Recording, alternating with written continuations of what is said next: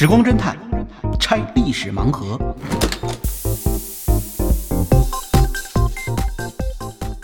拆历史盲盒，找萨苏。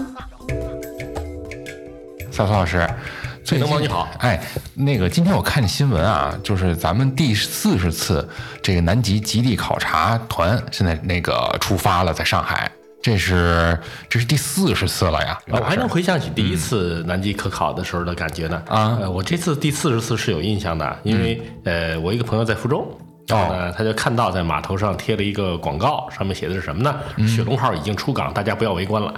就是因为呃，此前的雪龙号一直在呃福州港，那么他是在参在休整加这个参加活动的。哦，参加活动，参加一次活动的，参加完活动之后，然后直接就开赴南极了。嗯，那么每天都有大量的粉丝到这个码头来看看雪龙号到底长什么样。嗯，是从上海起发出发的，他是先从福州到上海，然后从福州到上海又接了人，然后哦接了人走再向向南下。嗯，那这个其实呃，确实每一次我们去南极考察的时候，都能够引起很多有意思的回忆。对对对，说起这雪龙号吧，这么说，雪龙号实际上是我国南极考察的一个重要的功臣。对它是一九九四年的时候临危受命，怎么叫临危受命？临危受命，因为前面出事儿了。呃，我们南极考察真是一波三折，最初的几次考察是连连出事儿的，这个当时都没有进行特别的报道。哦，这样这个当时呢，主要我们要考虑到，呃，我们确实历尽千辛万苦，终于完成了对于这个南极的考察。嗯，那么我们主要强调强调我们的成功啊。对那至于中间碰到什么事儿了呢？大家有时候会在新闻里听到一耳朵。嗯嗯嗯。但是呢，具体情况不是很清楚。对，我国的南极考察其实最早的船并不是雪龙号，嗯啊，最早的船呢是一艘军舰和一艘呃大洋考察船。哦，对，好像是一驱逐舰改做改造的吧？啊，不是，不是啊不是是一条就是向阳红十号科学考察船。嗯，向阳红十号是干嘛的呢？原来是我们向太平洋发导弹的时候，嗯，它呢要过去来呃看导弹的落点的，呃遥感，它算是是遥感的啊所以呢，它呃并不是专门为极地考察来设计的。对，因此，它如果到南极，只能是夏天去，否则的话就容易出事儿。嗯，但为了保障它呢，我们特意还派了一条军舰跟着去。嗯，这条军舰呢就是接幺二幺打捞救生船。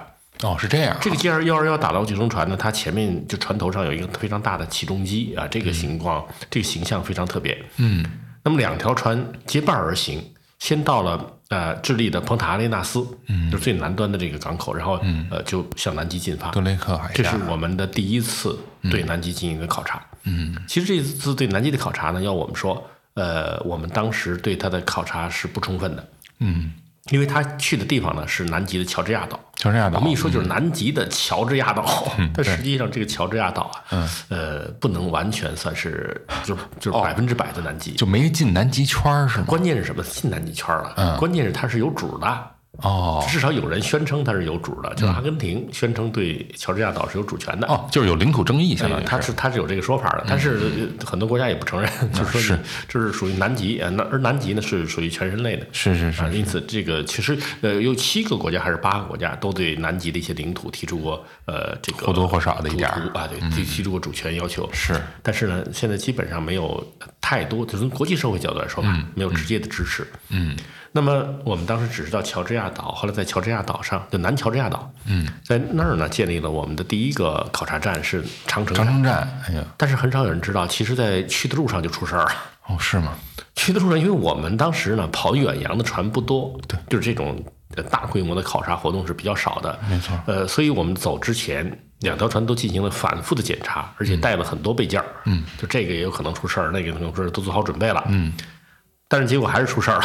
就中间儿呃，向阳十号没出事儿，呃，接幺二幺打捞救生船，嗯，它呢，呃，两台主机，其中有一台主机，呃，它就支架部分出了问题，支架，支架部分出了问题。这个地方呢，偏巧是大家都没想到它会出事儿的地方。嗯，所以我们带了那么多的备件，偏巧它这个没带。嗯，没带怎么办？当时路上一下航速就降下来了。嗯，航速降下来呢，向荣十号就向他发报，就问怎么回事儿，他就报告情况。然后那不能让向阳红十号一条船去啊，那它等于就是一一台发动机趴窝了。他趴窝了，哦趴窝了。最后我们这边呢，就是毕竟我们海军是久经训练的，海军的水平很高。嗯，当时我们的海军的工程师就提出来了，说我们可以封缸啊，啊，风缸，啊，封缸，然后呃继续继续前行，嗯，就是等于瘸腿儿我还能走，嗯，而且呢还能保持相当高相对来说比较高的航速，就是诱发还能够保持一定的转速啊。嗯嗯那最后大家就说这是冒险啊，但是最后呢，为了南极考察能够顺利进行，你赌这么一把，赌了一把，赌了一把，结果成功了。就是我们的工程师确实这方面的就机械方面应水平，急这呃应急水平相当不错。于是接幺二幺打捞救生船就到了蓬塔阿莱纳斯，在蓬塔阿莱纳斯那儿呢，才换上了呃新的这个支架。嗯，那就要问了，你船还没到呢，东西怎么过去的？飞机送过去的，是啊，飞机送过去的。因为我们考察团、考察队是带着很多物资的，嗯，还呃，这个是不可能说我们直接呃用飞机都运过去，对对所以我们必须用船。呃，香红十号是超过万吨了，嗯，接幺二幺打捞救生船也差不多是万吨，嗯，那么带着大量的物资，呃，到了南极。后来呢，就是我们就在南乔治亚岛上建长城站，嗯，也也呢比较顺利，嗯，但这时候上级已经看出问题来了，嗯，就是无论是接幺二幺打捞救生船，还是呃向红十号，嗯。它本身都不是为极地条件设计的，没错，而我们到我们本我中国呀，我们中国是没有极地环境的，嗯，所以到了那儿一看呢，说这个确实比较吓人，说 到处都是溜冰啊，那终于体验到体体会到什么叫泰坦尼克了。但是溜冰等于跟礁石一样，而且对，它是流动的礁石，对，而且它很大，对有时候我们经常能看到一个几平方公里大的冰山掉下来。你想这个玩意儿谁受得了啊？哪条船也吃不消。砸 也砸完蛋了。啊，对呀、嗯，所以这时候呢，我们就决定要买一条适合于南极使用的船。嗯，所谓不过当时破冰船，嗯，没有，还不是，没买破冰船，为什么？破冰船太贵了。嗯，最后我们买了一条抗冰船。哦，还有抗冰船船是我们当时买的，好像是芬兰的，叫极地号抗冰船。哦，那抗冰船跟普通的船有什么区别呢？嗯，抗冰船啊，就是它整个船底的这个船体的底部形状就像一个倒扣过来的龟壳。哦，是这样，倒扣的龟壳有什么呃好处呢？一般的这个船呢，这个呃整个底下是尖的，嗯，那如果它是一个龟壳形状呢，就是它比较扁，嗯，这时候如果周围结冰了的话，逐渐会把它挤出冰层，啊，蹦出去了，啊，对，就不会让它就是轻易的就被撞坏啊，它有比较耐冰吧。嗯，再有呢，就是它的船壳比较厚。啊，我等于是带装甲的。我估计极地号啊，要真到战争的时候，改装成一条巡洋舰都可以的用啊。这么坚固啊，对，所以就是它是很坚固的。你想，就是底下一个坚硬的龟壳啊，上边是一条船体的形状。那这个船呢，我们当时认为不错，就把它使用了，用于在呃南极进行考察。嗯，不过使用了几年，好像是当时我们是一九八四年第一次南极考察，嗯，然后一九八五年买的极地号，一九八六年它就开始在呃极地开始活动了。嗯，到了八九年还是哪年的时候呢？嗯，再次出事儿。就是我们对于南极的这个冰情并不是很了解，并不知道南极它实际上真正这个恶环境会恶劣到什么情况。嗯，就看呢这个极地号啊，根据我们了解啊，它的确是在一般的情况下，嗯，呃，这个浮冰的海域啊，它是可以走的，是没有问题。而且呃，根据我们对南极的考察，它也应该是可以在这个地胜任的方活动的。嗯，但是当我们在考察呃有一次考察的时候呢，就到了南极，结果没想到呢，就是发生了地震，因为南极是经常地震的。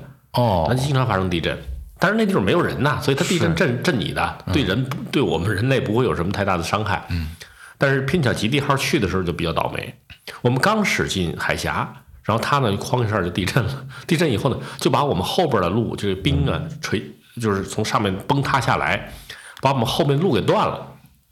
那我们就在这海里面就看到后面像舟一样，这水面像舟一样了，想想再往回走，到处都是冰，暂时就不敢动了。不敢动了，那就得等着。就是比如说，它那个冰层再生发生第二次断裂，它断开了，那我们的船又可以从这个水域出去，嗯，或者往前走，再找一条路出去啊，就是往前走。前面这时候也出现了冰层的崩塌，就前后都封封把我们封闭在这段水域里面了。嘿，成湖了，这怎么办？这我们当时确实觉得这个很危险，但当时最初啊，大家也没觉得太呃担心，因为毕竟极地号是抗冰船，嗯，一般的冰呢它是经得住的，嗯。可是有一天早上起来的时候，我们的这个工作人员突然发现，就在船壳出现了一个大窟窿，啊，船壳就是这个冰啊，直接挤在我们船壳啊，最后愣把我们这个就是抗冰船的船壳都给挤挤破了。压啊，挤破了啊，因为它这个当时泰坦尼克号沉没呢，其实就是呃冰可以说是撕裂挤的挤坏的，哦因为真正说这个冰啊，它不是刀啊，它不是给你这个船上夸一下划开一个大口子。哦，那么泰坦尼克号当时沉没是怎么被被冰山撞沉的呢？实际上是它的船体挤压在冰山上，哦，挤压在冰山上以后呢，钢体结构禁不住了。它的船体结构呃禁不住了，因为它的用的铆钉呢，它那个后来我们呃经过调查发现，泰坦尼克号用的铆钉有问题，嗯，它用的铆钉是含硫的，嗯嗯，含硫的钢铁通常比较脆，于是呢，在这种挤压之下，它就爆了。这等于一个铆钉就爆爆出去了，爆出去以后呢，它的这个钢板与钢板之间出现裂缝，这一列就整个就啊，整个就开了。那么这样一来的话，就在侧面划开了一个大口子。嗯，最后呢，泰坦尼克号沉没。嗯，那我们这个极地号也出现了同样的问题啊，也是船壳被挤了个窟窿。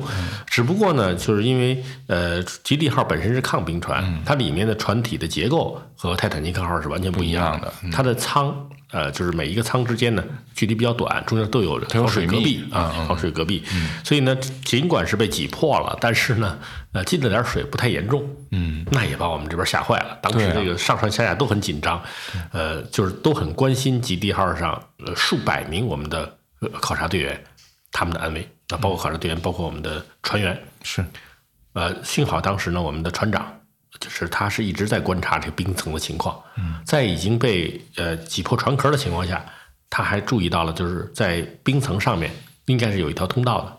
这是我们船上因为有直升飞机，也有别的船上直升飞机，他起飞帮我们看，就发现在这个整个冰区里面呢，似乎有一条路是可以走的。就是你从这儿 A 点到 B 点，从 B 点到 C 点，最后呢你是能走出这块冰区的。有一迷宫，于于是我们当时就仗着极地号这个抗冰能力啊，嗯，就直接冲出去了。那就太考验船长这操船技术了。的确是如此。那冲出去之后呢，我们就感感到一个巨大的问题。我们原来想，我们到极地考察，嗯，呃，我们会选择合适的季节，嗯，然后合适的航线，那么抗冰船应该足够了，嗯。想省点钱吧，别买破冰船了，破冰船太贵。但是现在一看不行，还得买破冰船。得那这个破冰船路嗯你看像极地号这种情况，就是如果它当时是破冰船，那么前后哪怕是出现了冰山的崩塌，我们直接冲过去就可以了。是因为它只是散在水里面的，冰像粥一样嘛，我们还是冲得出去的。那我们说这个抗冰船跟破冰船有什么区别呢？嗯，这个抗冰船呢，是底下是个龟壳，嗯，那整个这船就是你拿冰一挤，呜，它应该是能托起来的。嗯，呃，但是破冰船呢，它首先前就是船头呢会有个立斧，嗯就是船头那个地方会有一个配带配重的立斧，啊，就是像斧子一样可以劈开冰面的。嗯，同时呢，它的船体的前部和后部各有一个水舱，一个特殊的可以装水的水舱。这是干嘛呢？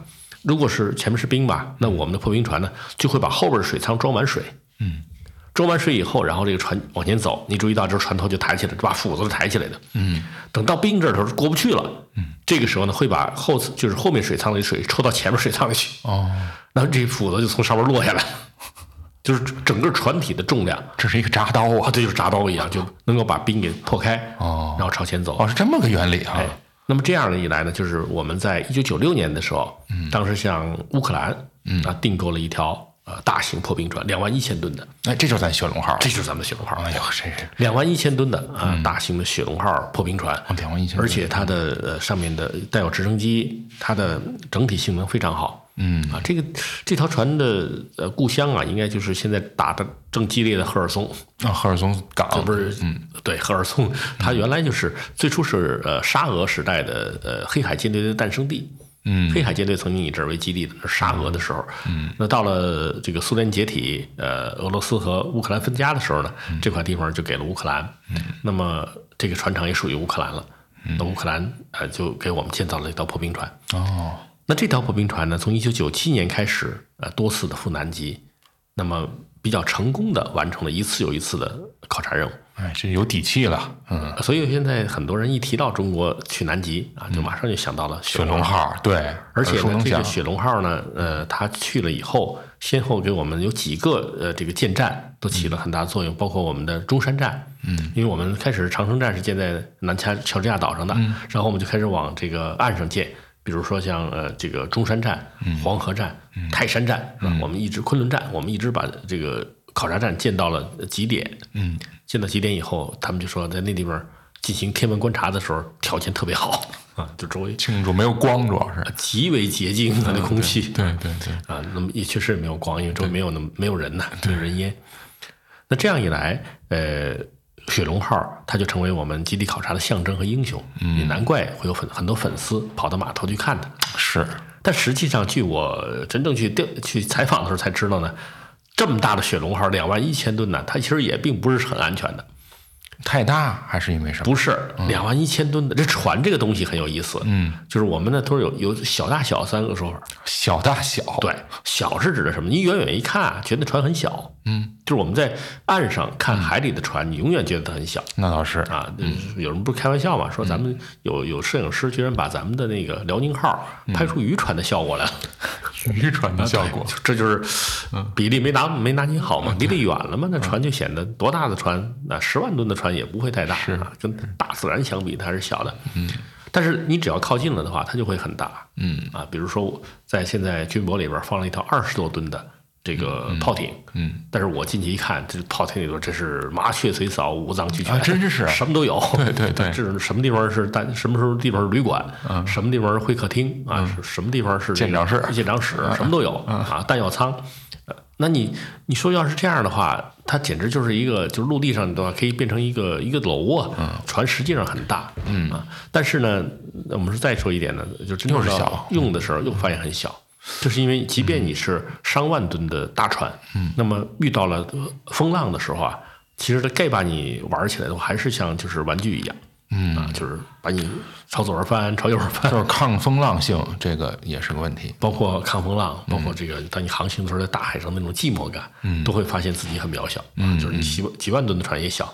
是。那么像雪龙号也是，尽管雪龙号有着呃两万一千吨的吨位，嗯，而且呢上面有大量的设备，还有几百名人员，嗯，但是在大洋之中还是什么也不是。嗯。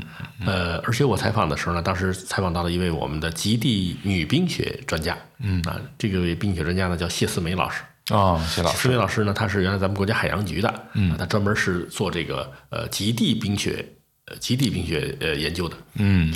那么他当时就曾经多次登上雪龙号，呃，前往南极，嗯，并且呢给雪龙号呢，呃，装上了特殊的极轨的呃叫做极轨卫星接收装置。极轨卫星对这种东西实际上呢。呃，是雪龙号上的一种特殊的呃设备，是由我国自行研制的，它可以接收比较大的这个云图，这样就可以判断当地的这个气象条件和气候条件究竟是怎么怎么回事儿。哦，那么呃，谢思梅老师呢，我在采访他的时候觉得很有意思，就是通过他呢，也对我们的这个极地的极地的这个冰雪专家。有了有了一定的了解了啊，到底到底他们是什么样的人？没错，这极地专家你都研究什么呀？是这样。那么谢思梅老师呢，实际上他自己本人也很传奇。嗯，呃，我就跟他要他的照片，要完照片干嘛呢？就是我去做 PPT，跟人讲课的时候讲，干嘛呢？就是告诉人家科学家特别好。嗯，你当科学家不但可以学到很多东西，你可以当老师啊，你可以探索世界啊，是你还可以永葆青春。你看人谢思梅老师有一张照片，嗯。四十九岁在日本拿博士的时候的照片，看着是二十几岁的样子。四十九岁拿博士，这可真是不容易。他是呃，最初在海洋大学毕业之后呢，呃，曾经有一段时间，由于那时候国家也动乱，就把他放到了南方的一个小岛上，就是很多跟很多人一块劳动。那时候其实就接触不到接触不到业务了。等他回到呃海洋局的时候呢，已经到了就是呃改革开放前夕了。那时候我们开始。最初开始朝外派遣人员去学习，派他到日本，他到日本去就是筑波大学学习，本来就是想准备就是学个硕士，但是学完之后呢，他他老师就非常欣赏他，觉得这个中国学生太厉害了，又特别刻苦，就说你你要是学，就是你说你特别学特别好，那谢思明直接跟他说，我学我学博士怎么样？老师就说你要学博士很困难，因为你你的外语是日语，但是你要想学博士呢，你得用英语来发表论文。那谢思明说没问题，我一定能做到，就回来就接着干。回来以后，呃，在国内又又补外语，然后又又做他的研究，后来就完成了博士论文，然后到日本再次进行博士论文的答辩，成为我国第一个就是冰雪气象方面的博士。哎呦，真不容易，确实不容易。那而且他还有一对双胞胎呢，平时还带双胞胎。她丈夫也是咱们女超人，咱她丈夫也是咱们南极考察队的领队啊。那么她呢，当时谢思明老师很会画画，后来她就画会画，对对，他画了那个就是就是南极的情况哈。结果他就提醒我说：“你看那上面有好多企鹅。”嗯，对。我说：“这个确实南极是有企鹅。”是。他说：“其实企鹅不是企鹅，我画的都是每一个企鹅都是我们一个考察队员。”就是都照着考察队员那个那个形比例那个人、人的那个特点画的。哦比如说，你看这个掉水里了，是吧？我们有一个是，当时考察队员就那么一个小冰缝儿，嗯，往上一跨，哪没想到在冰雪上的容易滑嘛，一下子就下去了，咚，还得大家把它捞上来啊！这那还够危险的也。呃，其实很就是很近的一个小冰缝像小溪一样的。嗯，那么，呃，还有的呢，就是这个，这就是她她她老公，就是这这是我那那口子啊，一个一个的都画出来了。还挺充满童趣的这人。嗯对，但是他跟我讲呢，就是当时呃去的时候也充满自豪，嗯，就是因为他们给雪龙号上装上了这个呃机轨接收装置，嗯，那装这个装置呢，他们叫做个大球，哎，的确就是雪龙号出出海的时候，有很多人注意到，嗯，在雪龙号这个甲板上头啊，就是这个呃剑桥上面。多了一个大球，嗯，一般这大球啊，在国外都是放的什么特殊的雷达，雷达对。特殊的雷达，比如相控阵雷达什么的。说中国人这是放的什么东西啊？哎，实际上它这是我们接接收云图的，嗯，就是谢思明老师他们自己研制的，嗯，呃，但是我们当时做的时候呢，呃，综合了几家单位共同来研制的，干嘛呢？就是国外啊，它可以给我们提供云图，嗯，但是它给我们提供的云图是比较窄的，所以你就能看到这一块儿它的信息是什么样的，嗯，那谢老师就考虑到什么呢？说在南极这块地方，可能离老远就有一个什么气象就会影响到你，嗯所以呢，我就得能接大型云图。嗯，于是呢，就设计了这种这种装置，可以来接云图，还可以呢有一定的观测能力。哦，结果这个东西装上船之后呢，呃，第一次出发就发挥了作用。当时谢思明老师也是跟船出去了，跟跟船出去以后，我问他我说怎么样，因为他特别厉害，后来呃到北极什么打北极熊什么的，这是一个女中豪杰呀，就是。文武双全的他属于咱们国家可能很少有的这个同时去了南极也去过北极的这样的科研工作者科研工作者、科考队员。嗯，科考队员而，且他很厉害，由于他这个后来他们的导航能力啊，就是我国在冰雪方面的导航能力，呃，越来越强。嗯，强到什么地步呢？就到北极去的时候，俄罗斯的领航员是跟着我们，就看我们的。啊，因为我们到呃北极去，那那边俄罗斯人肯定最熟悉了，所以我们请了一个俄罗斯的就是领领航员。啊领航员，嗯。他也的确对这航线比较熟悉，嗯，开始牛着呢，嗯，就是那意思哈。该怎么走就得听我的，但是我们这边呢，就谢思维老师他们呢是通过科学来解决问题的，嗯，他是通过云图，通过对海况、海况雷达，嗯，要掌握情况，对，那么他把这些东西呢，都是做成一张一张图啊，就贴在自己的舱室里边。嗯，开始有几次呢，这个就是咱们这领航员，就俄罗斯领航员说怎么走怎么走，他就提出一个新方案，说你应该这么走这么走，因为他有南极考察经验嘛。是，那你到北极相对来说温度还高一点了，对，就哎这该怎么走？这个俄罗斯人开始不服的，几次以后发现中国人这个确实中国人出的方案比他那好，因为他是凭经验走的。哎，过了几次，谢老师发现一个一个问题，嗯，他经常偷偷的跑到我们舱室里来看我们的云图，知道来学习了，他学习，让我们看到呢，他就挺不好意思的，嗯。啊，其实我觉得也不是说人家水平不行，人家参考一下嘛，对，但是谢老师他们就非常宽容。啊，为什么宽容呢？一个呢说，呃，他就是他有他的长处，他有他的经验，是吧？再有一个呢，人家得挣这份钱养家呀。啊，我们按规定到人家的这个呃地盘里面去，也要确实要雇一个他的领航员，那就让他看吧。嗯，后来当然双方配合的不错。那么到到南极去的时候呢，谢思明老师说，我第一次出去，哇，吐的一塌糊涂。是去了以后才知道，我们走的那块地方呢，就是往南极走的那块地方叫咆哮的四十度。嗯，就咆哮的四十度，真是咆哮的，就是那一块没有什么船，不不德雷克海峡就那一圈儿，嗯，就是就是在德雷克海峡那个纬度，嗯，那一圈儿都叫咆哮的四十度，嗯，那么这一带就是经常会就是进入流冰，就是流冰啊，还有这个大浪，对，浪大到什么程度呢？反正当时是这个船就是左摇右摇的，这个谢老师一直在吐，一直在吐呢，但是他还是得得看，得在看呢。这时候这个船长呢就呃这边说呢，看到有云图，啊、云图上面呢就是报告我们说前方出现了一个气旋，嗯，一个气旋就是台风嘛，对，看到一个呃一个气旋，嗯，那船长当时的判断是什么呢？我们从气旋后面走，嗯，这气旋往前走嘛，比如从右往左走，那我就往右面走，插它的背后，嗯。然后呢穿过去就完了。是，这个船正在朝前走的时候，谢老师啊说，当时光着脚就从自己的这个舱室里头跑出来了，就直接奔船长去，告诉他手里还抓着一张云图，告诉他你可不能去呀、说赶紧赶紧这个改变航向。方向判断错了，那船长说什么事儿呢？就回来看一眼，说还没跟谢老师沟通。一看这张云图啊，二话不说，回马上跑回指挥位置，下令掉头，掉头这船马上掉头啊一百八十度掉头往回走啊这个事情当时是惊动北京了，因为正常情况下呢，像雪龙号，它要是出现航向的改变，嗯，一定要先向上面报告的。对而且说我因为前面发现了一座冰山，我现在要求改变航向，嗯，起码也要通报一下嘛。是时间也来得及。但这次事事儿太急了，船长直接先掉头。嗯，我们那边就一直在看船图嘛，就是后面跟踪的。嗯，哎，雪龙号怎么掉头了呢？是不是船上发生什么事儿了？嗯。赶紧就电报电电报找啊，啊问这边就根本顾不上，先掉头再说，掉头以后然后再报告，说我们发现现在气象情况特别恶劣，嗯，这是谢老师给的这张图上展示出来的。这张图啊、我也可以展示给大家看一下。哦，这张图呢是谢老师利用了我们那个大球收下来的，嗯他收下的是更加广大的一片区域里面它的气象情况。那么这个图上面展示的是什么呢？在这个地区出现了大概三十年不会碰到的奇特呃气象现象，三个大气旋在一起，哦，就等于三个台风挤到一堆儿了。